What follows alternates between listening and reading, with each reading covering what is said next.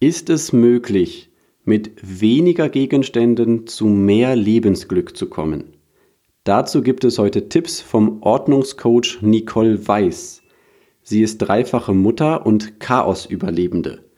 Die Tonqualität ist nicht ideal, ich weiß, ich arbeite an Verbesserung, aber dafür hat Nicole richtig viel zu sagen. Es lohnt sich. Viel Spaß. Ich stark. Dein Ratgeber-Podcast zu Psychologie, Gesundheit und Lebenszufriedenheit. Ich bin Christian Koch. Los geht's. Herzlich willkommen zu einer neuen Folge im Ich stark Podcast. Heute spreche ich mit Nicole Weiß vom Blog Familie Ordentlich. Nicole, schön, dass du da bist. Ja, hallo Christian. Vielen Dank für die Einladung. Ich freue mich, dass ich mit dabei sein darf. Nicole, du hast eine Berufsbezeichnung, die habe ich noch nie vorher gehört. Du bist Ordnungscoach. Ja, Was genau. Ganz genau, das bin ich. Und zwar unterstütze ich andere Leute, vor allem Mütter, dabei, ähm, ja, das Haushaltschaos so in den Griff zu kriegen. Und ähm, bin da sowohl entweder über meine Bücher eben ähm, unterstützend oder unterstütze auch mit meinem Blog, beziehungsweise kann man auch bei mir ein Coaching buchen, das wir entweder virtuell machen, also über Telefon oder ähm, ich komme quasi virtuell über ähm, Videotelefonie nach Hause oder ich komme direkt auch nach Hause, wenn das jemand möchte und unterstützt direkt vor Ort beim Aufräumen und Ordnung halten. Das heißt, du siehst auch ganz viele Wohnungen von innen. Ja, ganz genau. Spannend. Hast du dann, bist du in die USA gegangen und hast dort an der Universität den Master auf Ordnung gemacht oder wie kann man sich das vorstellen? nein, nein, nein. Also im Prinzip, ähm, es gibt in, de, in der Richtung gibt's auch keine offizielle Ausbildung. Also es gibt tatsächlich nicht diesen ähm, Ausbildungsberuf, Ordnungscoach oder sowas in der Art.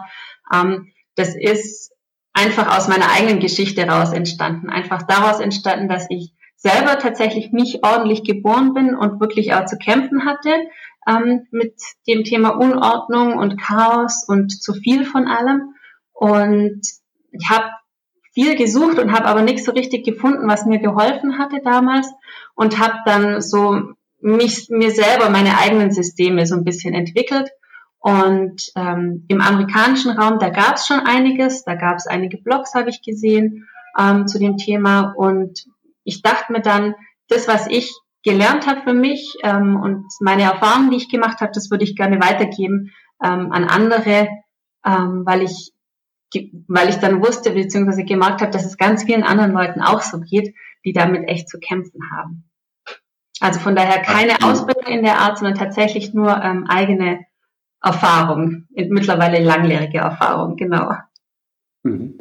Das ist ja oft das Beste. Gerade wenn dann Kinder da sind und so, dann äh, kommt ja das Chaos ganz von alleine. Ja. Sich nicht genau. man merkt dann an deinem Tonfall, du hast das selbst so erlebt. Ne? Also wir ähm, werden heute über dein drittes Buch sprechen mittlerweile. Mhm. Familie minimalistisch. Raum für Raum ausmisten, dauerhaft von Ballast befreien. Ja. Und da beschreibst du ganz am Anfang, wie du einmal eine Freundin noch nicht mal reingelassen hast, die stand vor der Tür, mhm. weil es dir so peinlich war, wie es drinnen aussah. Ja, tatsächlich. Mhm. Also eigentlich müsste man meinen, ja, ist ja egal, aber mir war es tatsächlich einfach so unangenehm und, und so peinlich irgendwie, dass ich das nicht in den Griff gekriegt habe, ja, wo doch scheinbar alle um mich herum überhaupt kein Problem mit Ordnung hatten. Weil wenn man irgendwo hinkommt, dann wird ja meistens vorher aufgeräumt und man kriegt das Chaos der anderen gar nicht so sehr zu sehen. Ähm, und deswegen hatte ich tatsächlich auch den Eindruck, ich bin die Einzige, die es nicht auf die Reihe kriegt. Und ich kann niemals jemanden so reinlassen, ja, wenn es bei uns so aussieht. Und das war halt einfach auch so ein Punkt, wo ich dachte, das kann ja wohl nicht sein, dass ich jetzt nicht mal mehr Besuch empfangen kann, der unangemeldet kommt, weil meine Umgebung das nicht zulässt, weil ja, oder weil ich das Gefühl habe, ähm, so kann ich niemanden reinlassen. Und das war einfach auch so ein Punkt, wo ich erkannt habe, dass sich eindeutig was ändern muss. Wie hast du das geschafft? Ja, also es, das ging jetzt nicht so von heute auf morgen, aber für mich war eigentlich so die Grunderkenntnis, dass wir halt zu viele Sachen hatten, ja. Und wir, wir waren jetzt keine Leute, die jetzt massiv irgendwas gehortet hätten oder gesammelt hätten oder so. Es hat sich einfach so über die Jahre ähm, hinweg angesammelt. Ja, wenn man ähm, über die Jahre hinweg äh, wohnt in einer Wohnung oder in einem Haus, es kommen immer wieder einfach Dinge rein. Und wenn man dann nie was gehen lässt, dann sammelt sich einfach doch einiges an. Und ähm, vieles von dem, was wir da so angesammelt haben, haben wir eigentlich gar nicht genutzt oder nicht mehr genutzt. Das hat sich, ähm, ja, aber man hat es halt einfach nie gehen lassen. Ja, man hat einfach gesagt, okay, gar nicht drüber nachgedacht eigentlich früher, warum man, aus welchem Grund man das vielleicht ähm, weggeben sollte. Stört ja eigentlich nicht, wenn es da so ist. Und ähm, ja, bevor wir Kinder hatten, hat es uns tatsächlich auch nicht so wirklich gestört. Mhm. Da war so das Thema Unordnung oder schlechte Organisation gar nicht so ein richtiger Schmerzpunkt. Ja, wir haben vielleicht halt mal Sachen gesucht oder vielleicht ist man auch mal zu spät irgendwo hingekommen, ähm, weil man was nicht direkt gefunden hat oder schlecht organisiert war. Aber so richtig, ähm, ja, so ein richtiger Schmerzpunkt wurde es eigentlich erst, als wir Kinder hatten. Und ich meine Zeit halt ja doch mehr mit meinen Kindern natürlich verbringen wollte. Und anstatt ähm, die ganze Zeit irgendwie nur mit Aufräumen und Sachen in Ordnung halten beschäftigt äh, zu sein so und ja also ich denke es kennt jeder der ähm, der Kinder kriegt also am Anfang braucht so ein so ein Baby doch relativ viel Betreuung und man muss auch erst so in die Rolle reinwachsen und ich dachte dann erst ja okay ähm, das wird mit der Zeit dann schon werden aber irgendwie wurde es halt immer mehr, weil Kinder brauchen halt auch so das eine oder andere. Und dann kam eben zu den, zu unserem bisherigen Chaos dann noch die Kindersachen dazu. Ja, dann wurde es einfach irgendwann total überfordernd. Und ja, dann bin ich einfach so an den Punkt angelangt, dass ich gesagt habe, es muss sich auf jeden Fall was ändern. Es wird mir irgendwie alles zu viel. Und ich konnte es aber auch ganz schlecht beschreiben. Also zum Beispiel, mein Mann hat am Anfang auch gar nicht so richtig verstanden, was eigentlich das Problem war ähm, weil ja tatsächlich ich halt dann mit ähm, unserem großen Zuhause war und mich um alles gekümmert habe und er hat es gar nicht so richtig mitgekriegt, weil für ihn sich jetzt nicht so wahnsinnig viel geändert hatte. Ja, er hat auch nicht gemerkt, wie viel Arbeit das ist. Ja, genau, genau, wie viel Arbeit es eigentlich ist, wenn man wirklich zu Hause ist und so das Haus quasi im Prinzip auch die ganze Zeit nutzt, ja, und dann merkt man einfach, wie viel Unordnung dabei entstehen kann und wie, wie mühsam das dann halt ist, alle Dinge, die man so hat, in Ordnung zu halten. Ja. Und ich habe mich dann ähm, so Stück für Stück vorangearbeitet und habe einfach angefangen, ähm, auszusortieren, auszumisten, Sachen wegzugeben, ähm, wir haben ganz viel verkauft. Wir hatten, glaube ich, zwei oder drei Jahre hintereinander den, den größten Berg an Sperrmüll so in der, in der Straße. Ich hatte, die Leute haben, glaube ich, schon gedacht, keine Ahnung, wir ziehen um oder ich weiß nicht, was wir machen. Und also es hat sich wirklich über einen längeren Zeitraum erstreckt. Also ich bin, weil ich halt auch nicht so direkt nach Plan vorgegangen bin. Ich bin einfach durchgegangen, habe geguckt, ähm, wenn mich jetzt direkt was angesprungen hat oder was angesprochen hat, ich was gesehen habe, dann habe ich das halt ähm, quasi ja, weggegeben und ähm, bin da jetzt nicht irgendwie Stück für Stück oder Raum für Raum vorgegangen, sondern einfach so ein bisschen hin und her gesprungen. Und damit habe ich es mir wahrscheinlich selber auch ein bisschen schwerer gemacht, als hätte sein müssen. Aber ähm, ich habe trotzdem so gemerkt, mit jedem Ding, was irgendwie weg war, ähm, wurde es einfach freier und leichter. Ja, ähm, weil wenn man jetzt zum Beispiel kleine Kinder hat, die haben ja einen unglaublichen Bewegungs- und Entdeckungsdrang, die ziehen ja überall alles raus. Die machen jede Schublade auf, jeden Schrank und alles, wo sie rankommen, ähm, möchten sie halt untersuchen, ja. Und so schnell kann man gar nicht gucken, wie sich dann die Sachen überall verteilen in der Wohnung. Und je weniger Zeug man so rumstehen hat und ähm, so Kram in den Schubladen liegen hat, desto weniger hat man da halt dann auch hinterher zu räumen, beziehungsweise muss nicht bei jedem Ding irgendwie sagen, nein, du darfst hier nicht ran, du darfst das nicht. Genau, und so habe ich dann schon gemerkt, dass es einfach leichter geworden ist. Ähm, das war so der erste Teil, so die Sachen, ähm, dieses zu viel eigentlich ähm, reduzieren auf ein, ein erträgliches Maß, auf so ein vernünftiges Maß, zu sagen, ähm, wir behalten tatsächlich nur das, was wir wirklich benutzen, also das, was wir brauchen oder das, was wir einfach auch gerne mögen, ja. Und ähm, das hat schon mal ganz, ganz viel gebracht. Und wir haben dann auch angefangen, ähm, im Prinzip vernünftige Plätze für die Sachen zu suchen. Ja, also wo macht es denn eigentlich Sinn, was aufzubewahren? Wo wird denn das eigentlich benutzt? Sollen die Kinder da selbstständig rankommen dürfen oder sollen sie eben nicht rankommen dürfen? Und haben uns da einfach unser, unsere Wohnung, unser Haus so für uns organisiert, dass es gut funktioniert für uns, für unseren Alltag. Ähm, weil das ist zum Beispiel auch was, was ich bei ganz vielen Leuten sehe. Man richtet sich halt mal ein und findet mal einfach mal Plätze für Sachen, aber ob es dann wirklich so praktisch ist, ähm, ist die andere Frage. Also ganz oft ist gar nicht so durchdacht. Ähm, und, und hinterfragt man eigentlich dann auch gar nicht mehr, weil wenn das Ding schon immer dort war, dann, ja, dann bewahrt man es halt einfach da auf, egal ob es jetzt super praktisch ist oder nicht. Genau, genau da gehört es halt hin. Genau, das liegt. Mittler, mit, mittlerweile hat es ja. Das, ja, wenn es wenn's einen, einen festen Platz hat, ist ja schon mal ganz gut. Das ist ja schon mal der erste Schritt. genau. Stimmt, das beschreibst du auch in dem Buch, ja. Äh, genau. Wenn alle wissen, wo etwas hingehört, dann äh, stehen schon mal bessere Chancen, dass genau. die Ordnung gehalten wird. Ja. Dass es dann einfach auch wieder dorthin zurückgebracht wird, genau. Und man kann sich dann auch einfach man, einfacher machen, dass man sagt, okay, wo und wie bewahren wir denn das am besten auf, ja? Ist das am besten aufbewahrt irgendwo also am besten natürlich da in der Nähe, wo man es benutzt und am besten natürlich so, dass man gleiche Gegenstände oder ähnliche Gegenstände hat zusammen aufbewahrt. Ich meine, jeder zum Beispiel weiß, wo, äh, wo in der Küche das Besteck liegt, ja. Und da sind immer alle Gabeln beieinander. Da ähm, überlegt gar niemand, ob wir vielleicht heute mal die Gabeln zu den Löffeln legen oder Sachen mal woanders hinlegen. Sondern es kommt eigentlich automatisch immer wieder dorthin zurück und das kann man eigentlich mit den, mit den allermeisten Gegenständen so im Haus eigentlich machen. Genau. Und das ist so, war so der zweite Schritt, der uns da ganz viel geholfen hat. Du hast ja mittlerweile dieses Ordnungsthema fast schon zur Perfektion getrieben. Also wenn man dann einen Blog aufmacht, Familie ordentlich, sieht man als erstes so ein großes Bild, wo du auf der Arbeitsfläche in der Küche sitzt. Eine große, im, im Halbrund geschwungene Arbeitsfläche. Mhm. Und die ist komplett frei.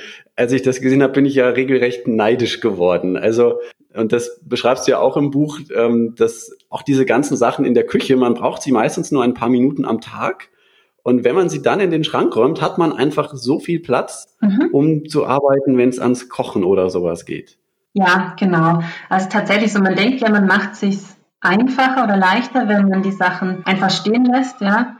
Aber also wenn man vielleicht ganz, ganz viel Platz zur Verfügung hat, könnte man das vielleicht durchaus machen. Aber ich denke, die meisten von uns haben dann doch eher Platzprobleme und sind froh über jeden, jedes Stück Arbeitsfläche, das sie zur Verfügung haben. Und von daher macht es eigentlich schon total Sinn, ähm, Geräte, die man vielleicht sogar auch täglich benutzt, aber eben nicht mehrmals täglich, sondern vielleicht nur einmal am Tag für fünf Minuten, für die auch einen Platz zu suchen im Schrank und da tatsächlich nach Benutzung wieder zurückzuräumen, weil man dann halt einfach ganz viel Platz zur Verfügung hat, wenn man dann wirklich kochen und wenn man dann wirklich was vorbereiten möchte. Also es macht schon Sinn, denke ich, die Sachen zurückzutun, auch wenn man denkt, da ist ja viel bequemer, das einfach stehen zu lassen. Aber wenn man eh mehr Platz zur Verfügung haben sollte, oder wenn man, wenn es gut wäre, wenn man mehr Platz hat, dann kann man da durchaus drüber nachdenken, ähm, die Sachen vielleicht einfach wieder zurück in den Schrank zu tun. Und da warten sie dann die restlichen ja, 23 Stunden und äh, 55 Minuten zum Beispiel, bis sie wieder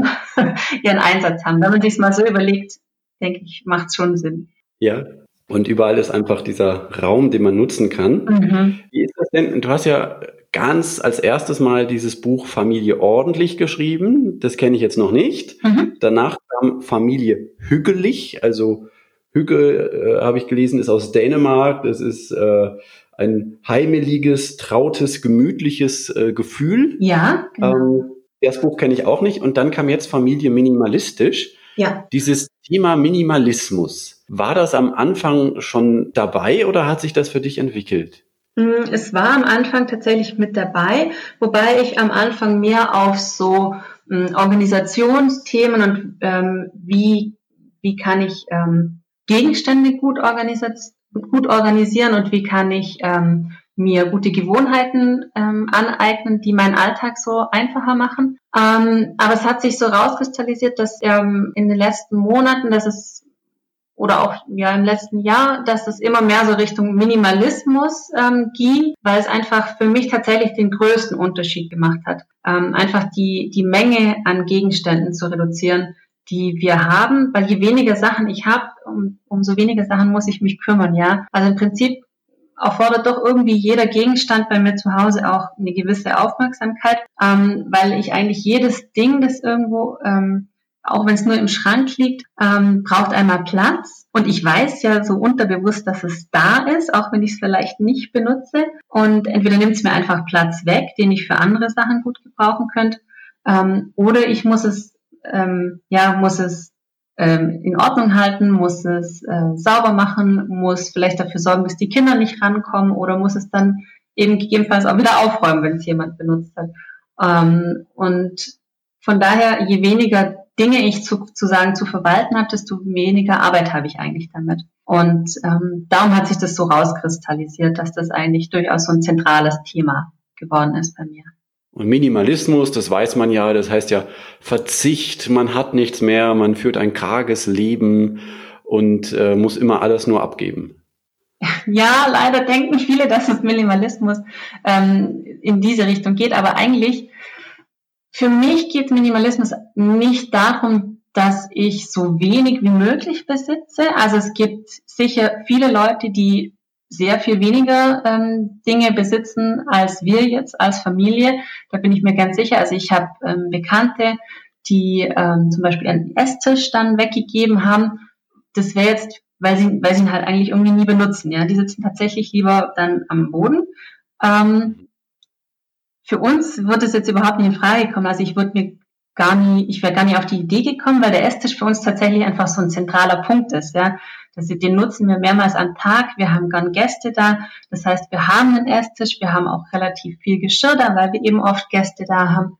Das ist was, was uns zum Beispiel ganz arg wichtig ist. Und da würde ich jetzt dann auch nie ähm, auf die Idee kommen, die Sachen wegzugeben. Und ich denke auch nicht, dass es darum geht, ähm, wer jetzt am wenigsten besitzt, wer lebt am minimalistischsten, ähm, sondern ich denke, dass es eher darum geht, sich mal zu überlegen, was einem eigentlich wichtig ist im Leben, was denn eigentlich so, ähm, was sind denn eigentlich so meine Ziele oder meine Werte, ähm, womit möchte ich denn eigentlich meine Zeit verbringen? Und dass man sich dann ähm, eben weiter überlegt, welche Dinge bei mir zu Hause unterstützen das, dieses Ziel oder diesen Wert? Und welche halten mich eigentlich eher davon ab.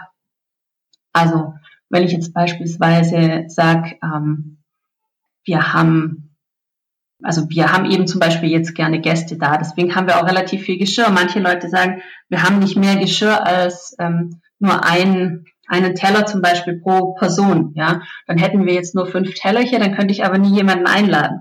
Und also das macht zum Beispiel jetzt für uns, für unsere Familie überhaupt keinen Sinn. Ähm, und deswegen denke ich auch, ähm, es ist einfach so eine Sache, wo man seine Prioritäten hat, seine Prioritäten setzt und dass man sich eben darauf konzentrieren kann und einfach auch so ein bisschen ähm, mehr Platz dafür hat. Platz also so im räumlichen Sinn, aber einfach auch ähm, mehr, ähm, mehr Freiheit, mehr Zeit, ähm, die man dadurch gewinnt, ähm, die man dann einfach für Dinge einsetzen kann, die einem wichtig sind. Ja? Also ich, mein erstes Ziel war im Prinzip, dass ich einfach mehr Zeit mit meiner Familie verbringen kann und nicht ein schlechtes Gewissen haben muss, weil ich jetzt schon wieder ähm, eine Stunde gespielt habe mit meinen Kindern und dabei einfach die ganzen anderen Sachen liegen geblieben sind. Ja. Deswegen wollte ich das einfach für mich, ähm, dieses Thema Haushalt, so, so einfach wie möglich halten. Das war eigentlich so meine Motivation. Und das hat auf jeden Fall auch funktioniert für uns. Und ich denke, dass es für ganz viele Familien ähm, funktionieren würde und ganz, ganz viel Stress so aus diesem Familienalltag rausnehmen würde. Ich habe da zwei schöne Zitate in deinem Buch gefunden. Das eine, Minimalismus bedeutet nicht, nichts zu besitzen. Es bedeutet, dass nichts dich besitzt. Mhm. Und das andere, Minimalismus heißt also nicht, sich vom Leben um sich herum zu verabschieden und auszusteigen. Es bedeutet vielmehr, mit neu gewonnener Energie und Klarheit mitten ins Leben einzusteigen. Mhm. Das ist so, so eine, äh, ein, ein, ein Grundduktus oder so eine Philosophie, die mir in deinem Buch immer wieder begegnet ist und die dazu geführt hat, dass es für mich sich angefühlt hat wie ein Therapiebuch. Ich bin irgendwie mit jeder Seite entspannter geworden äh, äh und habe mich mir gedacht, ja, auf was kann man noch verzichten? Was ist wirklich das Wichtige? Äh, das war eine sehr schöne Leseerfahrung für mich. Das ist super, ja. Ich denke da, also für mich geht es tatsächlich auch darum, für mich geht es nicht darum, dass ich zählen muss, wie viele Sachen ich besitze, also wie viele Gegenstände sind denn das. Das kann man natürlich machen, es ist vielleicht auch mal eine interessante Erfahrung zu sagen, okay, wie viele Dinge sind denn das eigentlich? Aber das macht für mich jetzt insofern nicht so viel Sinn, weil das für mich jetzt nicht eine große Rolle spielt. Sind das jetzt 100 Sachen mehr oder weniger? Ähm, es kommt eigentlich mehr eher darauf an, sind es Sachen, die wir jetzt wirklich gern haben? Ähm, brauchen wir die oder, oder mögen wir die auch einfach? Und ähm, ja, so dass ich mich einfach darauf konzentrieren kann, ähm, was, was mir wichtig ist. Und ich denke, wie du es eben jetzt auch gesagt hattest, es ist nicht, nicht so, dass man jetzt Aussteiger sein muss, ja. Keiner von uns wird es schaffen, denke ich, nichts mehr zu kaufen. Ja, wir brauchen einfach weiterhin auch Sachen. Also jetzt gerade mit Kindern, die brauchen regelmäßig neue Kleidung, die brauchen regelmäßig neue Schuhe. Die wachsen aus ihren Spielsachen raus, weil sie sich verändern, weil sie äh, größer werden und sich entwickeln. Die haben neue Hobbys und brauchen dafür neue Ausstattung und sowas. Ähm, was halt wichtig ist, ist, denke ich, dass man einfach so mit dem Leben dann auch Schritt hält und nicht ähm, alles aufbewahrt, was man irgendwie jemals besessen hat. Weil dann, ähm, ja, dann, dann bürdet man sich einfach so einen unglaublichen Ballast auf.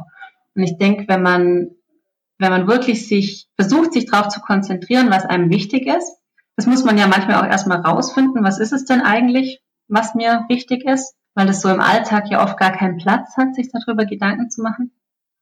Und ähm, wenn einem das dann einfach mal eigentlich mal klar ist, dann fällt einem das auch viel leichter zu sagen, okay, der Gegenstand, der bedeutet mir eigentlich gar nichts. Dann kann ich ihn doch genauso gut weitergeben an jemanden, der ihn jetzt im Moment vielleicht gut gebrauchen kann. Und ähm, ja, das eben, das schafft mir eben auch Zeit und Raum zu sagen, okay, ähm, ich steige jetzt nicht aus aus der Gesellschaft, ich hinterfrage vielleicht manche Sachen durchaus kritischer, ja, ähm, aber das muss ja auch kein Fehler sein und ähm, kann mich dann vielleicht auch einfach in anderer Hinsicht dann engagieren. Dann habe ich halt vielleicht auch mehr Zeit für ein Ehrenamt zum Beispiel, wenn, wenn mir das wichtig wäre und so. Die Leute, die zu dir kommen und sagen, ich möchte gern ein Coaching bei dir machen, was sind da die häufigsten Ziele, die die verfolgen? Also du hast jetzt schon gesagt, du wolltest Zeit mit deiner Familie verbringen, mit den Kindern spielen können. Mhm. Ist das auch so ein häufiges Ziel bei den, bei den Klienten oder was sind da die größten Ziele? Ja, eigentlich total. Also das ist wirklich so das, ähm, was sich eigentlich so durchzieht. Wie gesagt, also ich richte mich eigentlich überwiegend an Mütter, einfach weil es aus meinem eigenen, aus meinem eigenen Erfahrungshorizont her und da ist wirklich bei, bei fast allen das Problem, dass sie das Gefühl haben, sie wissen echt nicht mehr, wo ihnen der Kopf steht, ja. Ähm, sie sind die ganze Zeit nur am Machen und am Tun und es ändert sich irgendwie nichts. Man sieht es eigentlich gar nicht, was sie jeden Tag so leisten. Und die haben, ganz viele haben gesagt, sie haben das, das Gefühl, ähm, sie verpassen tatsächlich so die Kindheit ihrer Kinder, weil sie, weil sie mit dem Kopf ähm, woanders sind, weil sie die ganze Zeit quasi so dieses, ähm, im Hinterkopf haben, was sie alles noch machen müssen, ja, und weil sie sich gar nicht so richtig ähm, trauen und es sich auch zugestehen, die Zeit sich zu nehmen, weil sie sagen, da muss ich es halt dann später büßen, ja. Und das ist eigentlich so der, der allergrößte Leitgedanke, dass sie sagen, ich möchte für mich einfach wieder mehr Zeit haben und ich möchte selber einfach wieder durchschnaufen kommen und aus diesem, aus diesem Überlebensmodus rauskommen, ja, sondern einfach mein Leben auch wieder ähm, einfach auch wieder genießen können und nicht nur die ganze Zeit am Machen und Tun sein. Und gibt es dann so Klassiker, die irgendwie jeder zu Hause hat und die fast alle irgendwie abgeben können? Also ich habe neulich mal gehört, jeder über 30 hat so einen Karton mit Kabeln, die man vielleicht noch mal brauchen könnte. habe ich auch, gebe ich zu. gibt gibt sowas, was es überall gibt, was eigentlich keiner braucht? Ja, also ich würde sagen, es sammelt sich, also wenn man jetzt Familien anguckt, dann, dann sammeln sich ganz viele, ähm, viel altes Spielzeug, viele alte Klamotten, wo man dann oft mal denkt, ja, hebt man es vielleicht noch auf, eventuell für kleinere Geschwisterkinder oder ähm, so Babysachen, wo man noch irgendwie noch so, so emotional ein bisschen dran hängt und die nicht weggeben kann. Ähm, und dann, dann ist aber meistens so, dass man ja nicht, nicht alles davon aufbewahren muss. Wenn man sagt, es hat irgendwie noch einen gewissen emotionalen Wert, dann genügt es auch, wenn man sich vielleicht zum Beispiel eine Kiste packt und sagt, okay, alles was, die Kiste, die ist jetzt mein, mein Rahmen, die Begrenzung und ich hebe Babysachen für jedes Kind auf, zum Beispiel maximal, ähm, was halt in diese Kiste reinpasst. Und dann hat man so Dinge, die einen emotionalen Wert haben, quasi gesichert, hat diese Erinnerungsstücke immer noch, ähm, aber hat halt einfach nicht mehr diesen ganzen Ballast, das ganze Zeug, was da im Keller steht und seit Jahren irgendwie nicht benutzt worden ist. Das ist eigentlich so ein, so ein ganz typisches Thema. Oder in der Küche gibt's auch so Sachen, ähm, dass man irgendwie äh, zehn Kochlöffel hat oder drei Schneebesen und ähm, irgendwelche tollen Küchenhelfer, die einem so den, den Alltag oder das Leben leichter machen sollen, aber die total kompliziert zu benutzen sind oder die man dann erst ähm, ganz kompliziert auseinanderbauen muss zum Reinigen und so, wo es einfach dann furchtbar lang dauert und deswegen benutzt man es eigentlich gar nicht. Das ist auch so ein Klassiker, so, so Küchenhelfer. Mhm. Ich stand ungefähr vor einem halben Jahr im Aldi und da gab es was super Praktisches. Das war so eine kleine Metallschale, die war magnetisch und da kann man dann zum Beispiel, wenn man äh, mal wieder bohren muss oder ein Möbelstück auseinanderbaut oder zusammenbaut, dann kann man da die ganzen Nägel und Werkzeuge reintun, dass die nicht im mhm. Raum verloren gehen. Mhm. Hat nur 2,50 Euro gekostet. Ich dachte mir, ja, das ist doch echt eine gute Idee.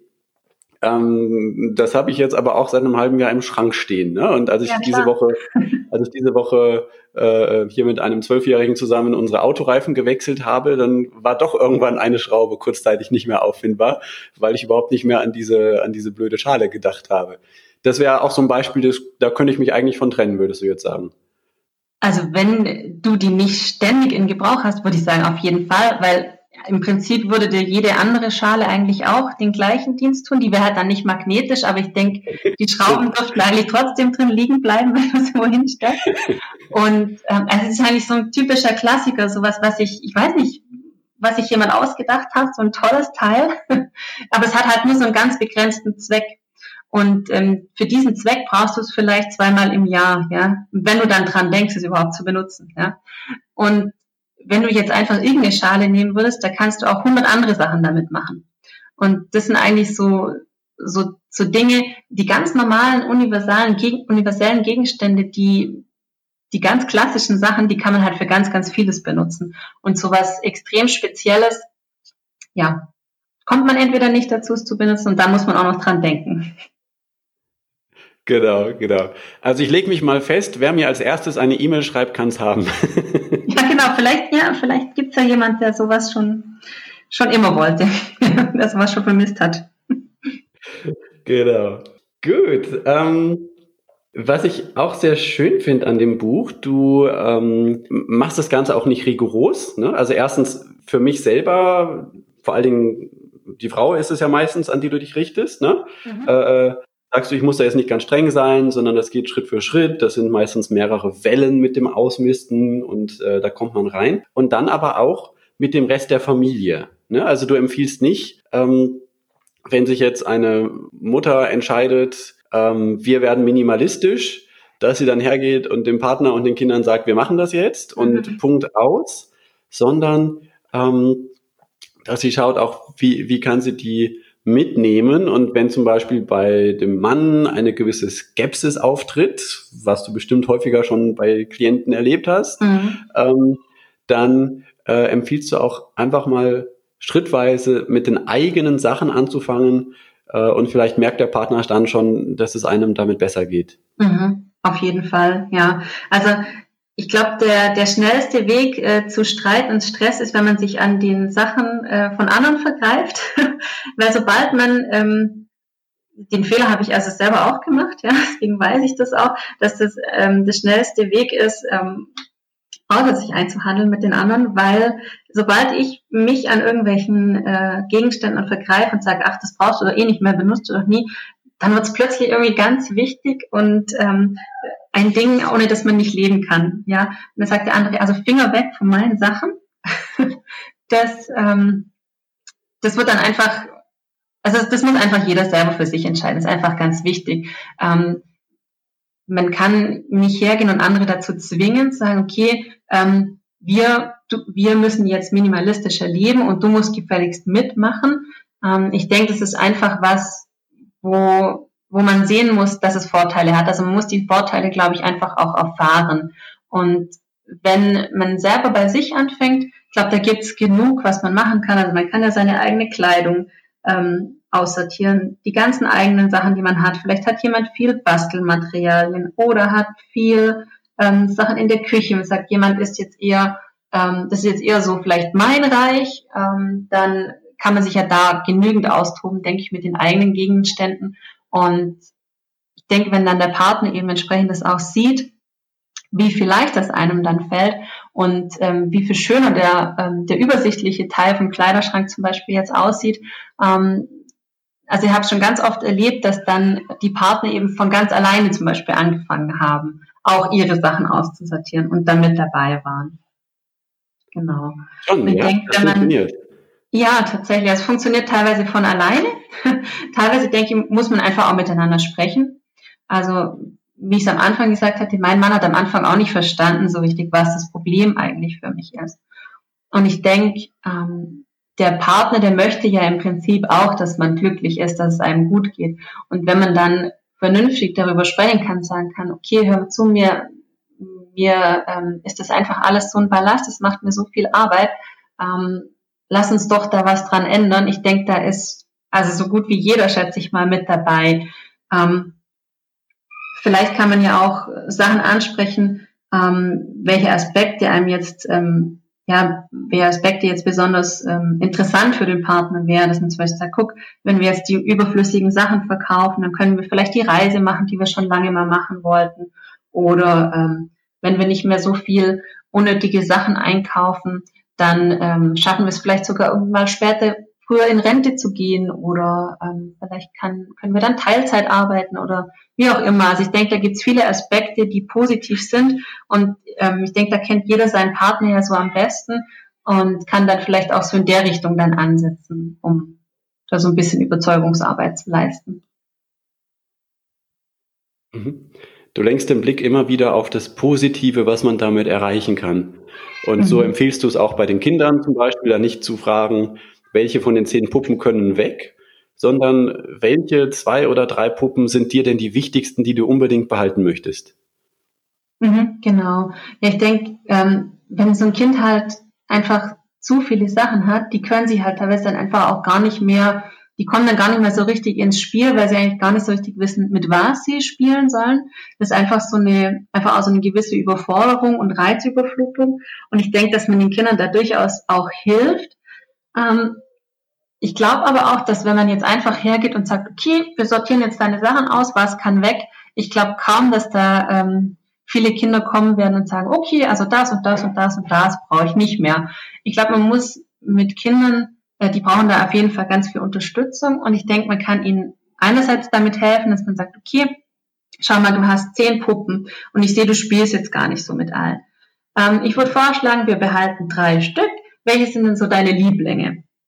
Und dann kriegt das Kind einfach auch so ein bisschen Gespür dafür, was, was sind denn eigentlich so die Sachen, die ich wirklich gern mag?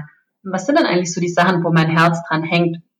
Und ich denke, auch da ist es so, dass es nicht von heute auf morgen alles klappen wird. Und da darf man den Kindern auch ruhig Zeit lassen. Ich glaube, man, jeder weiß ja selber, dass, wie schwer es einem fallen kann, wenn man Sachen ähm, loslassen soll. Und da kann man es von den Kindern jetzt auch nicht erwarten, dass die von heute auf morgen einfach ihr komplettes Zimmer dann ausmisten und aussortieren.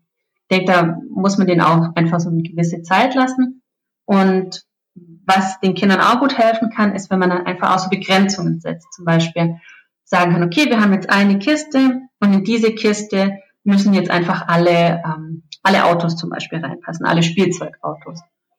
Tust jetzt einfach alle schönen Autos rein, die dir gefallen und der Rest, der da nicht mehr reinpasst, den geben wir dann weg.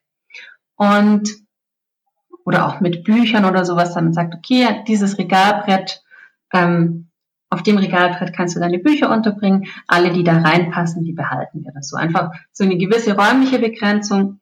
Ich denke, da können die Kinder mehr damit anfangen, wahrscheinlich noch, als mit dem Thema, ähm, ja, was mag ich denn jetzt wirklich? Weil das wissen sie halt manchmal selber auch nicht ganz so genau. Mhm.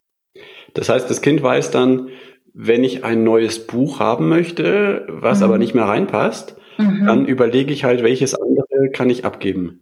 Genau. Und dann, dann kann, dann merkt man ja auch, okay, ist es mir wirklich so wichtig, dieses neue Buch zum Beispiel, dass ich jetzt ein altes dafür hergebe, oder brauche ich es vielleicht doch gar nicht erst?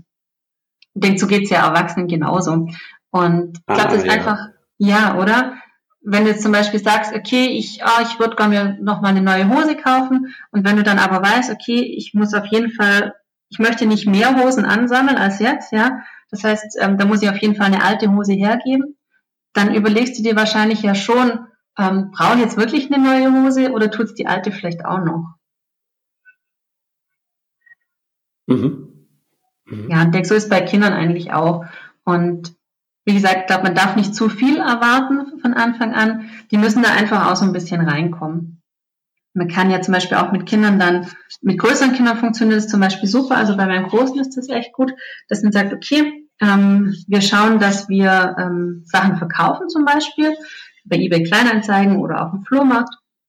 Und du darfst dann den Erlös behalten und kannst es dann zum Beispiel ansparen für einen, einen großen Wunsch oder sowas. Ähm, der hat da schon eher eine Vorstellung, welcher Wert so dahinter steckt und was er dann vielleicht dafür bekommen könnte. Das ist für ihn einfach ein guter Anreiz dann. Mhm. Ja, schöne Idee. Und man unterschätzt, glaube ich, schnell, wenn man es nicht weiß, wie viel Geld da zusammenkommt. Ne? Also ja. ähm, bei uns ist äh, meine Frau die große eBay-Profi-Frau mhm. und äh, die führte auch Buch drüber und äh, sie hat festgestellt, jetzt über die letzten Jahre waren es eigentlich jedes Jahr 1000 Euro Reinerlös. Wow, und dadurch ja. einfach, dass mhm. man immer wieder mal 20 Euro hier, 30 da, mhm. manchmal sind es auch nur 5 oder 1 Euro. Mhm. Ähm, und aber das summiert sich. Ja. Und damit ja. kann man richtig was machen. Ne? Also auch in fünf Jahren sind das 5000 Euro. Überleg mal, was man mit, mit 5000 Euro alles machen kann. Genau, und es sind lauter so kleine, so kleine Sachen, oder? Lauter einzelne kleine Gegenstände. Und ähm, die haben aber einfach doch insgesamt so einen großen Gegenwert. Und ähm, ja, wenn man sich überlegt, was können wir dafür alles machen, dann sind plötzlich ganz viele neue Möglichkeiten da. Mhm. Und diese 5000 Euro sind aber überhaupt gar nichts im Vergleich dazu, was wir gar nicht erst ausgegeben haben. Ne? Das sagst du auch. Ja. Also mhm. so, wenn man dann äh, ausmistet und man sieht diesen großen Berg an Sachen, den man abgibt und denkt sich, ich habe dafür aber so viel Geld bezahlt, mhm. ähm, dann sagst du, ja, aber die Verschwendung passiert jetzt nicht beim Ausmisten, sondern die Verschwendung von dem Geld ist bereits passiert, als du die Dinge gekauft hast, die du nicht brauchst. Mhm. Ja, tatsächlich ist es, ist es ja wirklich so. Also ähm, viele haben ja dann Angst, dahin herzugeben, weil es halt teuer war. Ähm, aber ich kriege ja mein Geld deswegen nicht zurück, wenn ich es jetzt weiter einfach im Schrank liegen lasse. Ähm, ich kann jetzt eventuell ein bisschen was zurückbekommen, wenn ich es verkaufe. Ähm, aber das Geld ist ausgegeben, ist tatsächlich weg. Und das kann natürlich echt auch wehtun, wenn man das dann ähm, sich mal so bewusst macht, wie viel Geld da dann eigentlich drinsteckt in so, in so Sachen, die halt eigentlich gar nicht wichtig sind, die einem vielleicht nicht mal so wirklich gefallen. Und es kann aber auch eben gut sein, wenn man einmal so durch diesen Schmerz sozusagen durch musste, weil man dann, weil einem dann einfach bewusst wird, ähm, für was man so sein Geld ausgibt. Und dass man dann in Zukunft vielleicht dann schon eher ein bisschen wählerischer ist mit den Sachen, die man kauft. Dass man vielleicht wirklich nur noch Sachen kauft, die wirklich perfekt sind oder richtig gut. Also ich kaufe jetzt zum Beispiel, ich bin wirklich einfach nicht mehr bereit, zum Beispiel für, für Schuhe oder für Kleidungsstücke Geld auszugeben, die nicht so wirklich ganz genau das sind, was ich eigentlich wollte. Also wenn ich so eine bestimmte Vorstellung habe, ähm, ich möchte ein neues Paar Schuhe kaufen, das soll so und so aussehen, dann habe ich früher einfach vielleicht auch Sachen genommen, die sagen, okay, die waren vielleicht zu 80 Prozent, ja, die sind ganz okay, aber so teuer sind sie ja nicht. Dann nehme ich die jetzt einfach mit und war aber dann nie so richtig hundertprozentig glücklich mit denen. Und das sind dann eben so Kandidaten, die dann beim nächsten Ausmessen eigentlich schon wieder fällig sind. Und ich glaube, wenn man dann einfach durch diesen Schmerz mal durch war und sich bewusst gemacht hat, wie teuer das Ganze doch dann eigentlich war, ähm, dann kauft man tatsächlich eher nur noch Sachen, wenn man weiß, okay, das ist wirklich genau das, was ich eigentlich wollte. Du hast auch dieses oder stellst dieses Konzept vor von einer Capsule Wardrobe, wenn ich das jetzt mhm. richtig ausspreche. Also ja. Kapselgarderobe oder, oder wie übersetzt man das? Also ähm, oder be beschreib du vielleicht gerade, was das, was es ist. Mhm. Also im Prinzip ist eine Capsule Wardrobe ähm, eine Garderobe, die eher klein, aber fein ist, also im Sinne von wirklich lauter Lieblingsstücke, die einem gut passen, die einem gut gefallen und die so gut wie möglich auch untereinander kombinierbar sind sodass man ähm, mit relativ wenig Kleidungsstücken ähm, relativ viele Kombinationen hat, sodass man, ähm, obwohl man weniger im Schrank hat, sogar vielleicht das Gefühl hat, man hätte mehr jetzt anzuziehen als vorher, weil einfach alles ähm, wirklich gut passt, einem wirklich gut gefällt und gut zusammenpasst. Genau. Also, also da sehe ich auf jeden Fall noch Potenzial. Das ja. gedanklich. Mhm. Okay. Ja, also bei mir ist es so, dass ich jetzt kein so ein wahnsinniger Mode-Fan bin oder so. Also für mich ist es nicht so wahnsinnig wichtig. Ich möchte schon, dass es halt auch, dass es gut aussieht und dass es zusammenpasst. Aber eben zum Beispiel die, diese Kombinationsgeschichte, da, da bin ich jetzt nicht so wahnsinnig gut drin. Deswegen ähm, suche ich mir möglichst einfache Sachen raus ähm, und bei denen ich einfach nicht, nicht viel falsch machen kann.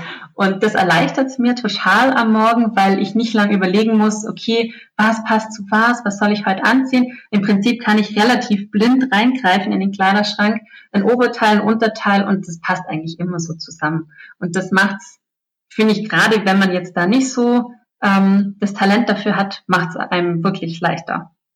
Genial. Also ich mache bei mir die Erfahrung, ich habe bestimmt mehr Kleidung, als ich brauche. Und äh, dann gehe ich immer einmal her und überlege mir, ah, das könnte zusammenpassen.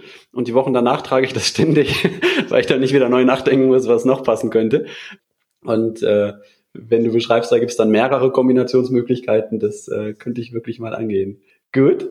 Eine, eine andere Erfahrung, die ich mal gemacht habe, in einer Dreier-WG, wir waren drei Männer und wir haben eine Aktion gemacht, weil wir festgestellt haben, irgendwie gibt's hier ganz schön viele Schuhe.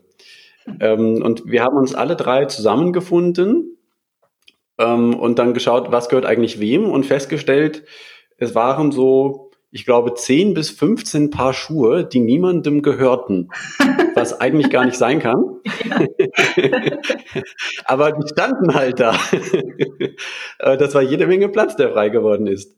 Und du empfiehlst es ja auch, zum Beispiel beim Keller, du gibst ja für jeden Raum, gibst dir Tipps und beim Keller sagst du, das ist so der, wo, wo sich am allermeisten sammelt und da ist es eine gute Idee, eine Aktion zu machen mit allen zusammen.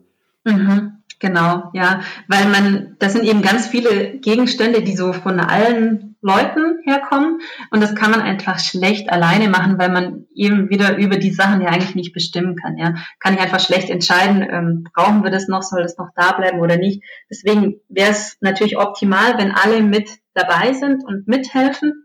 Ähm, ansonsten kann man natürlich erstmal seine eigenen Sachen machen, aber gerade im Keller, wo es alles so sehr durchmischt ist, bietet sich das schon an, wenn man da so eine Gemeinschaftsaktion draus macht. Mhm. Okay, ähm, genau. Also in dem Buch, da gehst du ja wirklich, äh, also du machst, gibst Tipps fürs fürs Auto sogar auch, äh, für für was ist in der Küche besonders, was äh, im im Schlafzimmer, im Kleiderschrank. Schritt für Schritt gehst du durch alles durch und teilst deine Erfahrungswerte. Mhm. Gibt es irgendwas von den Punkten, die wir noch nicht angesprochen haben, wo du sagst, das fändest du noch so wichtig, dass du das gerade noch auf jeden Fall sagen möchtest? Ja, also ich denke, ähm, dass einem, dass so dieses einmalige Ausmisten, so wirklich das komplette Durchgehen durch alles, ähm, dass es einfach auch seine Zeit brauchen kann und dass es jetzt nicht weiter schlimm ist, wenn es einfach seine Zeit braucht, weil sich die Sachen, wenn man überlegt, sich ja so über Jahre angesammelt haben. Und dass man es jetzt nicht vielleicht gerade in einer Woche dann schafft, komplett alles durchzugehen und ähm, alles dann wieder loszuwerden, ist eigentlich auch klar. Ähm, wichtig ist, dass man sich wirklich so in kleine Häppchen einteilt, denn gerade wenn man kleinere Kinder hat, hat man einfach nicht so viel Zeit am Stück. Ähm, aber auch das ist zu schaffen, wenn man sich wirklich konkret überlegt. Also ähm, wenn ich das nächste Mal 15 Minuten Zeit habe, ähm, was gehe ich dann an, so dass man eigentlich wirklich weiß, ähm, dass man einen Plan im Hintergrund hat und sagt, okay, ich weiß, ich arbeite im Moment gerade im Badezimmer zum Beispiel und da nehme ich mir ähm, im nächsten Zeitblock einfach den einen Schrank da zum Beispiel vor. Dass man sich nicht ähm, verzettelt und zu viel auf einmal macht, weil das kann natürlich auch passieren und ich jetzt anfange und ähm, möchte jetzt so einen riesigen Schrank zum Beispiel ausräumen, habe jetzt alles rausgeräumt. Mein, mein Kind macht jetzt zum Beispiel keinen Mittagsschlaf, ich mache diesen riesigen Schrank, räume alles auf mein Kind wacht jetzt plötzlich viel früher auf als gedacht und jetzt habe ich hier diesen Riesenberg, den ich nicht mehr weiter bearbeiten kann. Und sowas sollte halt wenn möglich nicht passieren, so dass ich sage, okay, ähm, ich bearbeite jetzt zum Beispiel nicht den ganzen Schrank, weil ich weiß, ich habe nicht so viel Zeit, sondern ich mache jetzt einfach nur ein Fach aus diesem Schrank oder ein Regalbrett oder so. Das ist wirklich so in kleinere Häppchen einzuteilen und dann aber auch wirklich den Bereich, den man macht, wirklich komplett machen. Also nicht nur so ein bisschen anschauen und hin und her schieben und sagen, okay, nehme ich mal das raus und das vielleicht auch. Ähm, die anderen Sachen lässt man alle drin, sondern dass man wirklich sagt, man nimmt einmal komplett alles raus, sodass ich nichts irgendwie in der hintersten Ecke verstecken kann und dass alles mal rauskommt und guckt sich das an und stellt wirklich nur das zurück, ähm, was man auf jeden Fall behalten möchte. Ähm, das Coole daran ist, man macht es eigentlich damit leichter, die Sachen einfach dann in den Karton zu packen und dann zum Beispiel zu spenden, anstatt dann wieder alles mühselig wieder einzuräumen. Also das ist so ein bisschen der Trick dahinter. Also dass man einfach mal einen Überblick hat, was ist, steckt da alles drin in dem Bereich und ähm, dass man dann wirklich sagt, okay, ich wähle jetzt nur gezielt aus, was ich wirklich behalten möchte und wähle nicht gezielt aus, was weg soll, sondern richte wirklich den Fokus auf das, was ja, was bleiben soll. Das finde ich noch wichtig. Mhm. Also wie schon gesagt, mir gefällt diese Philosophie sehr, sehr gut. Falls meine Frau sich diesen Podcast anhört, soll sie jetzt mal die nächsten fünf Minuten bitte überspringen. Jetzt muss ich nämlich mal nochmal fragen, Nicole, wie kannst du denn schreiben, dass man jeden Morgen sein Bett machen soll? Das ist ja. doch völlig unnötige Arbeit. Unnötige Arbeit. ja, also ich, ich würde es auf jeden Fall jeden Morgen empfehlen, weil also erstmal sieht der Raum tatsächlich viel schöner und ordentlicher aus, wenn das Bett gemacht ist. Ähm, das führt einmal dazu, dass man halt abends natürlich auch viel lieber in ein schönes gemachtes Bett reingeht. Ähm, wenn man tagsüber dann in den Raum kommt, ist er einfach schöner, ja. Und ähm, zum anderen führt es auch dazu, wenn dieses Bett äh, nicht gemacht ist, dann ist es schon mal so ein Unordnungspunkt. Und Unordnung hat halt irgendwie so die Gewohnheit, wieder Unordnung anzuziehen. Und dann legt man halt auch mal schnell was drauf oder lässt sonst was im Schlafzimmer stehen, weil es ist eh schon unordentlich. Und ähm, wenn man halt dieses Bett macht und es schon schön ist, dann ist man nicht so geneigt, einfach mal schnell was drauf abzulegen, weil da springt einem dann diese neue Unordnung quasi viel mehr ins Auge. Deswegen, ähm, ja, das setzt das einfach so ein so ein Grundton für den Tag und man hat irgendwie schon die erste Aufgabe geschafft, bevor sonst viel passiert ist. Okay, ich werde mal drüber nachdenken. Ja, deswegen, also finde ich, lohnt sich auf jeden Fall. Aber man muss ja auch nicht alles machen, was man in einem Buch liest. nee, muss man auch ähm, nicht. Du kannst auch sagen, du nimmst einfach viele andere Sachen mit und lässt dein Bett, wie es ist. ähm, und dann nochmal die Frage, also irgendwo habe ich gelesen oder gehört, Ordnungsliebe sei ein Persönlichkeitsmerkmal, was sich so in der frühen Kindheit entwickelt und im Verlauf des Lebens relativ wenig verändert. Aha. Das würde jetzt bei mir bei dem Bettenmachen zum Beispiel ganz gut hinkommen. Ähm, kannst du das mit der Erfahrung mit deinen Coachings äh, widerlegen? Ja, also ich würde sagen, Ordnung ist auf jeden Fall erlernbar. Ähm, also das habe ich selber an mir ja auch gesehen, dass Ordnung tatsächlich erlernbar ist. Ähm, ich war also wirklich kein ordentlicher Mensch, hätte mich jetzt nicht als ordentlichen Menschen bezeichnet. Ich glaube, meine Mama auch nicht früher. Und für mich hat sie es einfach deswegen so ergeben, weil die Ordnung für mich halt zum Mittel zum Zweck war tatsächlich. Also ich glaube, es ist auch ganz wichtig, nochmal zu sagen, dass es jetzt nicht ähm, die Ordnung so Selbstzweck ist. Wir machen Ordnung, damit es halt schön aussieht, damit es halt ordentlich ist, sondern wir machen die Ordnung, damit wir selber gerne zu Hause sind und damit wir selber ähm, hier auch gut leben können und ähm, uns den Alltag einfacher machen. Ich glaube, das ist einfach so das, das Ziel und Sinn und Zweck des Ganzen. Und ähm, man kann das durchaus erlernen, weil ähm, viele Menschen haben halt, also es sind einfach so viele Angewohnheiten, ja. Meine, wenn man mal so genau hinschaut, haben wir so viele kleine Gewohnheiten, die so den Alltag prägen. Und Ordnung halten oder nicht halten besteht einfach auch aus ganz vielen kleinen Gewohnheiten. Entweder ich habe zum Beispiel die Gewohnheit, wenn ich jetzt ähm, was benutzt habe, wenn ich ähm, zum Beispiel was getrunken habe, mein Glas einfach stehen zu lassen, oder ich habe die Gewohnheit, mein Glas in die Geschirrspülmaschine zu stellen. Und ähm, das unterscheidet, diese kleine Gewohnheit unterscheidet zum Beispiel dann, wie es nachher im Laufe des Tages ähm, zu Hause aussieht, ja. Und da kommen ja viele kleine andere Sachen dazu. Und diese kleinen Gewohnheiten, die kann man sich nach und nach durchaus aneignen. Deswegen kann man auch Ordnung absolut lernen. Ich denke, es gibt sicher Menschen, die von sich aus, von Grund aus schon sehr strukturiert denken und handeln. Für die ist es wahrscheinlich einfacher. Ähm, und dann gibt es eben Menschen, die von, von sich aus eher ja, ich möchte jetzt nicht sagen chaotisch strukturiert sind, aber die einfach eher so spontan handeln und die sich von vielen Eindrücken leiten lassen und dann eben nicht so gezielt nach Plan vorgehen. Und ich denke, für die Menschen ist es ein bisschen schwieriger, aber durchaus auch machbar. Und also ich möchte mich tatsächlich auch eher in die zweite Kategorie einordnen, weil ich wirklich tatsächlich nicht von Natur aus gut organisiert bin. Ähm, aber ich habe eben versucht, mir so weit wie es geht anzueignen, weil ich gemerkt habe, ich mache mir das Leben damit bedeutend einfacher. Wer das sonst noch schaffen möchte, sein Leben einfacher zu machen, sich auf das zu fokussieren, was wirklich wichtig ist, was glücklich macht, äh, wo man auch nach zehn Jahren noch sagt, gut, dass ich das gemacht habe, der kann also auf deinen Blog gehen, familieordentlich.de der kann deine Bücher lesen, Familie ordentlich, Familie hügelig und Familie minimalistisch. Und der kann auch, du hast es am Anfang schon gesagt, ähm, bei dir auch ein Coaching machen. Entweder als Online-Kurs, richtig? Oder eben äh, direkt im persönlichen Kontakt mit dir, sei es auch wieder online oder sei es auch sogar mit einem persönlichen Besuch. Genau, richtig. Hast du alles ganz korrekt abgedeckt. Also es gibt ganz viele verschiedene Möglichkeiten. Je nachdem, ob man sich nur so ein bisschen Anregungen holen möchte und sagt, ich kann das alles sehr gut selber umsetzen, dann denke ich, ist, ähm, ist es gut, wenn man einfach mal auf dem Blog ein bisschen stöbert oder sich ähm, die Bücher anschaut. Und wenn jemand sagt, okay, ich weiß, ich schaffe das alleine eh nicht, weil ich kenne mich, ähm, das sind zwar viele tolle Ideen, aber ich schaffe es nicht, das umzusetzen. Ich denke, dann ist es ganz toll, wenn man sich einfach nur so ein bisschen Hilfe und Unterstützung holt. Und das kann man eben über die Möglichkeit entweder über den Online-Kurs oder dann über ein Coaching machen, so dass man ähm, ja einfach, wer das möchte, kriegt von mir da einfach so ein bisschen die Unterstützung und ich schaue drauf und gucke, dass wir das gemeinsam dann auch schaffen.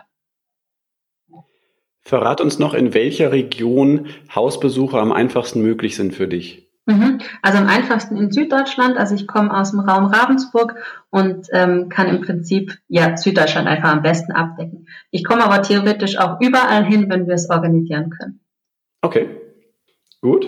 Also wer in Lissabon wohnt und dich toll findet, der muss halt tiefer ins Portemonnaie greifen. genau.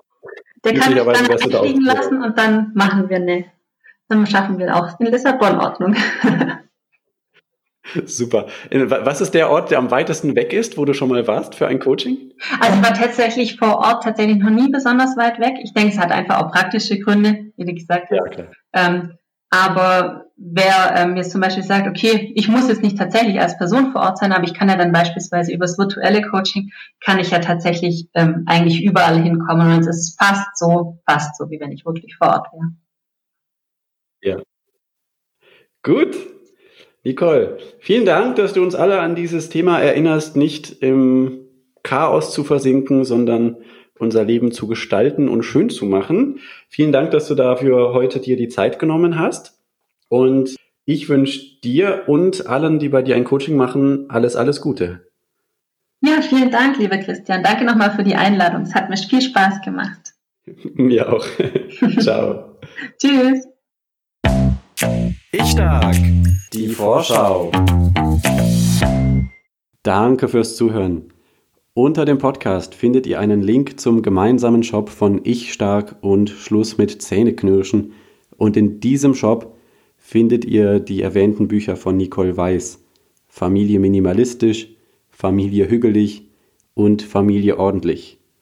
Nächste Woche haben wir hier eine Paarberaterin zu Gast. Laura Weiß Sie wird uns erzählen, wie man die Kommunikation in der Partnerschaft verbessern kann. Gibt es Regeln, die da helfen? Sind Regeln überhaupt sinnvoll in einer Partnerschaft? Und wie ist das mit Streit? Kann man gut streiten? Wenn ja, wie geht das? Das erfahrt ihr nächste Woche. Freut euch drauf. Bis dann. Ciao.